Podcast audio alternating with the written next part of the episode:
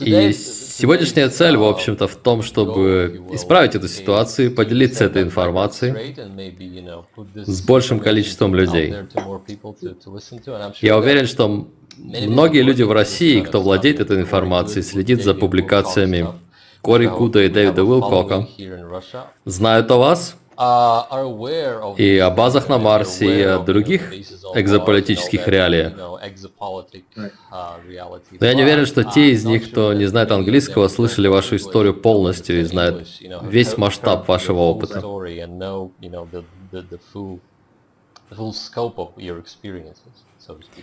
И сегодня я в первую очередь хочу дать вам слово, чтобы в течение, может быть, 10-15 минут вы смогли изложить то, что вы делали в интервью Майкла Сала, начиная с проекта «Лунная тень» до момента, когда вы решили выступить публично. Поэтому я просто замолкну и позволю вам. Это всегда нелегко вместить все это в короткое время, но называйте годы и имена и названия мест, чтобы у людей в голове выстроилась хронология событий. Итак, я постараюсь как смогу. Um, Думаю, лучше всего начать с того, как особый отдел в составе Корпуса морской пехоты США был учрежден. Я постараюсь очень быстро об этом рассказать. Сразу после второй, возможно, уже третьей встречи президента Дуайта Эйзенхауэра с инопланетным послом, он собрался со своими друзьями, отставными военными, и предложил создать военную разведывательную организацию, которая будет связана кодексом правил, и этим будет отличаться от других подобных организаций, созданных группой MJ-12 или Majestic. И так был создан особый отдел Корпуса морской пехоты США, связанный особым кодексом поведения.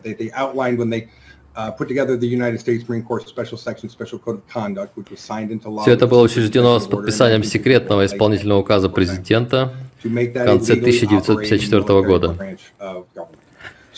Итак, особый отдел стал одной из законно функционирующих организаций внутри вооруженных сил. Он собрался с несколькими офицерами, с которыми служил во Второй мировой, которые были рады наполовину выйти из статуса отставников и поработать над новым проектом.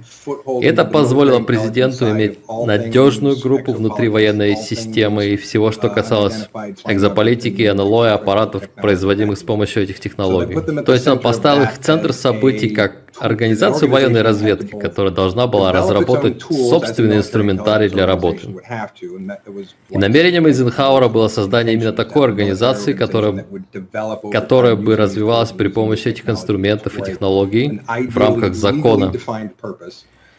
Также это должна была быть полууправляющая организация. И это заключалось в том, что на общих совещаниях разных крыльев разведки, когда каждый по кругу высказывался, как поступить в той или иной ситуации, мы обычно представляем исследование, отчет, почему это можно или нельзя делать, если оно противоречит законам, нарушает права человека. И вот, допустим, что мы думаем, будет лучше сделать в такой-то ситуации. Мы часто выступаем как регуляторный механизм. Иногда все, что мы можем сделать, это поднять руку и сказать, что мы не согласны с общим мнением, считаем, что должны делать это таким-то образом. И дальше мы переходим к середине 60-х годов и скачку развития программы усовершенствования солдат. Тогда мы, наконец, достаточно изучили манипуляцию ДНК, чтобы изменять солдат и повышать их эффективность. Uh, Мы выяснили, что и генная терапия для взрослых солдат, и контроль сознания, основанный на травме, которую мы выбираем, когда мы выбиваем из людей то, чем они uh, являются, причиняя больше вреда людям, чем давали пользу. В итоге мы сделали отчет, где мы изложили, как и почему такие методы только портят человеческий материал. И вот методы, которые продлят жизненный цикл и повысят эффективность персонала, и таким образом повышают их ценность в соотношении себестоимость качества, скажем так. Для солдат также есть свои пропорции расчетов стоимости подготовки по отношению к результатам, которые они приносят. То есть мы сделали отчет о том, что гораздо более выгодно и более человечно было не травмировать персонал, а начинать подготовку с самого рождения. То есть с нуля на генетическом уровне. Вместо того, чтобы брать уже сформировавшегося человека и пытаться изменить его посреди жизни, необходимо идти от самого начала. И, конечно, именно инопланетные ученые, которые работали с нами, порекомендовали нам такой подход. И что наши методы были неверными, нужно начинать с самого начала. Поэтому проект «Лунная тень» был одним из первых таких проектов, созданных особым отделом морской пехоты в рамках этого устава. Если говорить проще, то мы называем старые методы подготовки неестественными, потому что они ломают естественные законы человеческой психики и развития, чтобы добиться каких-то результатов от солдат. И того, что мы называем естественными методами, то есть согласуясь с законами человеческого развития и психики. То есть вместо того, чтобы программировать кого-то к убийству по приказу, мы старались сделать наиболее разумных, наиболее преданных защитников своей группы, своей расы, своей планеты и так далее. То есть мы хотим, чтобы это были лучшие охотники и убийцы, которые можно было, которых можно было найти, но преданных кодексу защиты своего вида, своего племени, своей планеты и так далее и тому подобное. И это то, что мы называем естественные методы. Мы решили, что такой путь будет лучше и пошли по нему. И данные, которые мы собрали за годы, показывают, что это правильный путь. В рамках этой программы я и появился на свет, то есть меня, по сути, создали с нуля с использованием ДНК моих родителей, специально подобранных по генному фактору. То есть моя семья была э, выбрана по генетическому фактору. Выбирали не столько исходя из конкретных генетических данных моего отца и матери, сколько наследственных линий каждого из них, которые уходят далеко в прошлое. Именно это они искали, и когда они начали собирать цепь генетического кода вместе и проектировать мой будущий состав, насколько мне объяснили, нашим ученым совместно с инопланетными учеными понадобилось примерно два с половиной-три года, чтобы полностью сложить этот код ДНК с нуля. То есть в середине 60-х годов все эти коды составлялись и проверялись, после чего я родился в 1970 году году. И это примерный срок начала программы «Лунная тень» по созданию улучшенных людей. То есть за это время они могли сказать, что им не нравится или что им нравится в этих ДНК-кодах, а затем начать программу с рождением первых таких людей на свет в 1969-70 году. И так начинается программа подготовки с раннего детства, с легкими внушениями и звуками через наушники, или на экране перед тобой, когда ты младенец, перед тобой вешают экран, ничего суперсложного. Затем были импланты, которые соединяли тебя с виртуальной компьютерной системой, программировали сознание на определенное мышление или давали определенные знания. Так можно передавать огромное количество информации мозгу на протяжении долгого времени. И в возрасте сознание гораздо более восприимчиво к этой информации.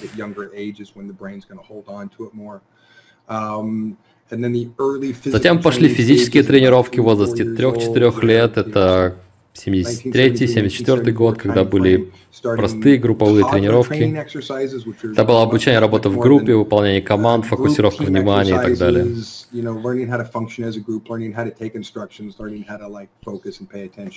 И это для малышей, на этом этапе ничего серьезного. Но ты очень быстро учишься, и к подростковому возрасту начинаются уже довольно продвинутые тактические учения. Здесь уже начинается работа с настоящим огнестрельным оружием, и я снял свою первую живую мишень в бою в возрасте 14 лет, и это просто нереально, если об этом задуматься. То есть убил человека, Да-да-да. В первый раз, когда я застрелил вооруженного противника на поле боя, мне было 14 лет. То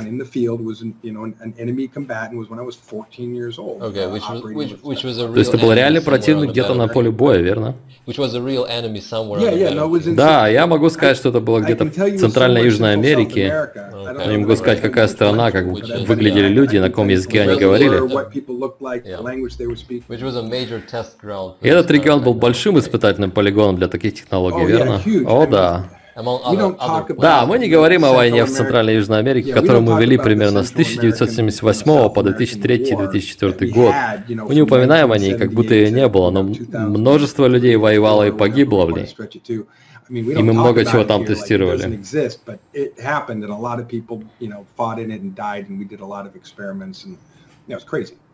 Ладно, дальше. Uh, да. Итак, весь подростковый период — это тактическая подготовка и работа с оружием. К 17 годам тебя распределяют на службу. Сначала меня отправили в лунный командный центр или управление лунных операций, то есть большую базу на Луне. Там мы проходим через медосмотр, комиссию, распределение. Любой, кто служил в армии, знает, что это такое. То есть тебе дают пакет документов, ты проходишь медкомиссию, иногда психологическое тестирование, подписываешь бумаги, затем тебя распределяют куда-то. И это был точно такой же процесс, только все происходило на Луне, и примерно в течение 48 часов я прошел медкомиссию, психологическое тестирование, затем ты садишься перед младшим офицером, и у него есть стопка бумаг, ты подписываешь здесь, здесь, здесь, здесь, здесь, здесь. И это было в 1987 году, верно? Это был конец ноября 1987 года, да.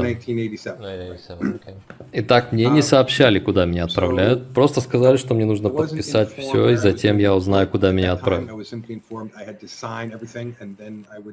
После того, как все бумаги были подписаны, нас погрузили на огромный корабль. Транспортник. И размеры корабля и ангара всегда трудно оценить. Корабль примерно этажей 5 в высоту.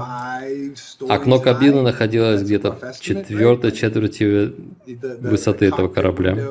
Сам корабль был несколько сотен метров в длину.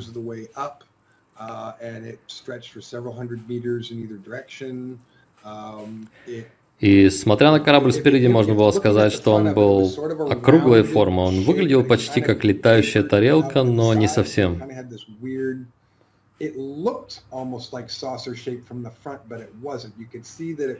Можно было увидеть, что он уходил назад в длину, как в форме капли, то есть форма была очень странной. Он был супер аэродинамичный. Um, и у него было отражающее, то есть как, как бы хромированное покрытие, то есть можно было увидеть в нем свое отражение. В космосе это, видимо, очень классная маскировка, то есть ты просто отражаешь темноту и свет звезд. Хорошо, сколько людей, по-вашему, этот корабль мог взять на борт?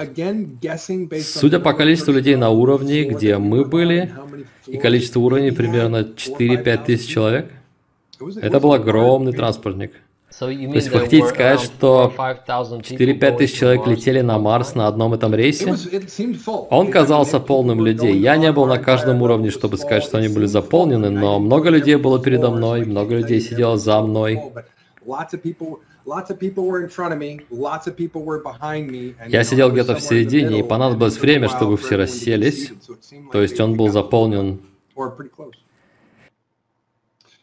Затем пилот начал говорить нам, куда мы отправлялись, и он обратил наше внимание на Землю. В этот момент потолок превратился в экран.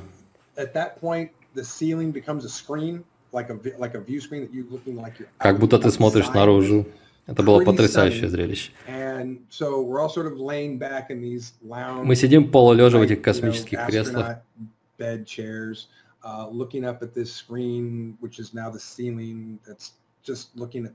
И он говорит, это ваш дом, это ваша семья, сюда вы вернетесь, и за это вы сражаетесь. То есть он толкнул такую мотивирующую речь и сказал, не волнуйтесь, вы вернетесь обратно, и затем он говорит, окей, поехали, корабль входит Окей, поехали. Корабль входит в портал, прыжковые ворота. И это сильно дезориентирует тебя на несколько секунд. Когда мы вышли из портала, да, мы вышли из портала уже на орбите Марса. И прошло еще несколько минут, он сказал, добро пожаловать на Марс. Мы приземлились в экваториальном поясе на базе под названием Арес Примус. Насколько я понимаю, это военная столица, центральная база всех колоний. И больше я сказать о ней не могу, так как я был там всего пару раз. Но я могу сказать, что это был экваториальный пояс, потому что когда трап корабля открылся, и на нас подул теплый ветер, it was out into warm ты чувствовал теплые лучи солнца на лице. Мы не вышли и не стали ежиться от мороза. Это был приятный день. Как горный воздух. Если сравнивать, то воздух как в Колорадо. И повсюду пахло ржавчиной.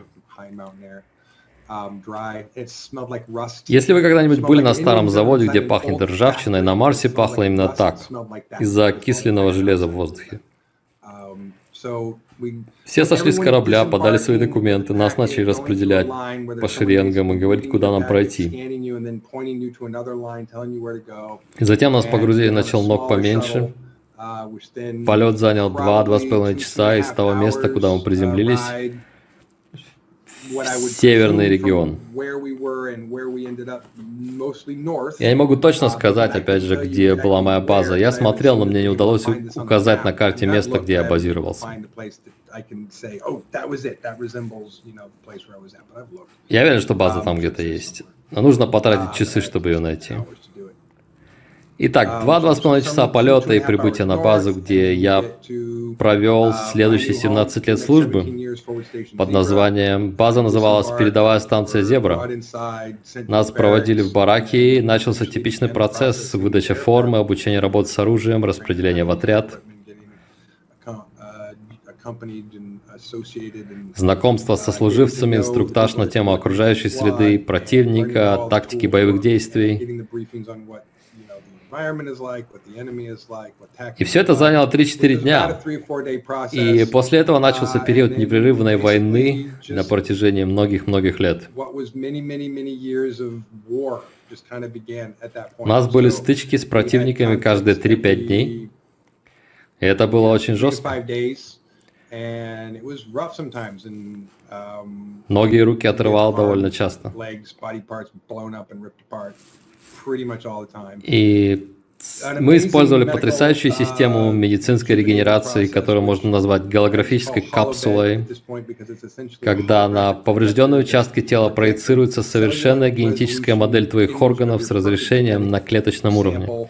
Это может быть либо восстановление поврежденных тканей, либо выращивание новых оторванных частей тела до самых кончиков пальцев.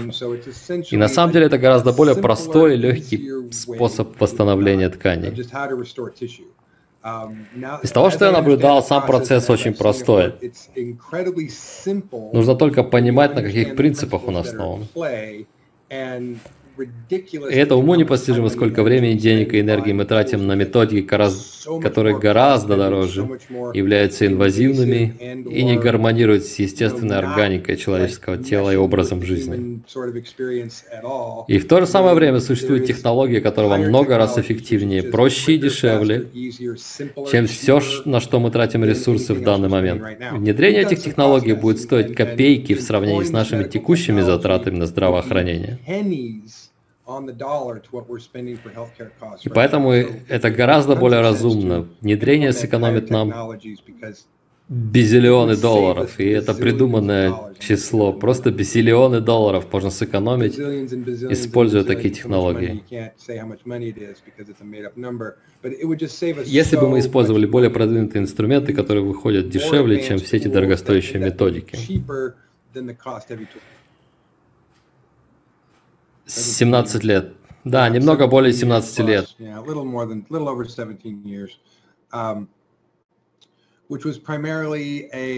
Это был, по сути, полигон для испытания наших бронекостюмов, магнитных ружей, которые были нашим основным инструментом войны и других вещей.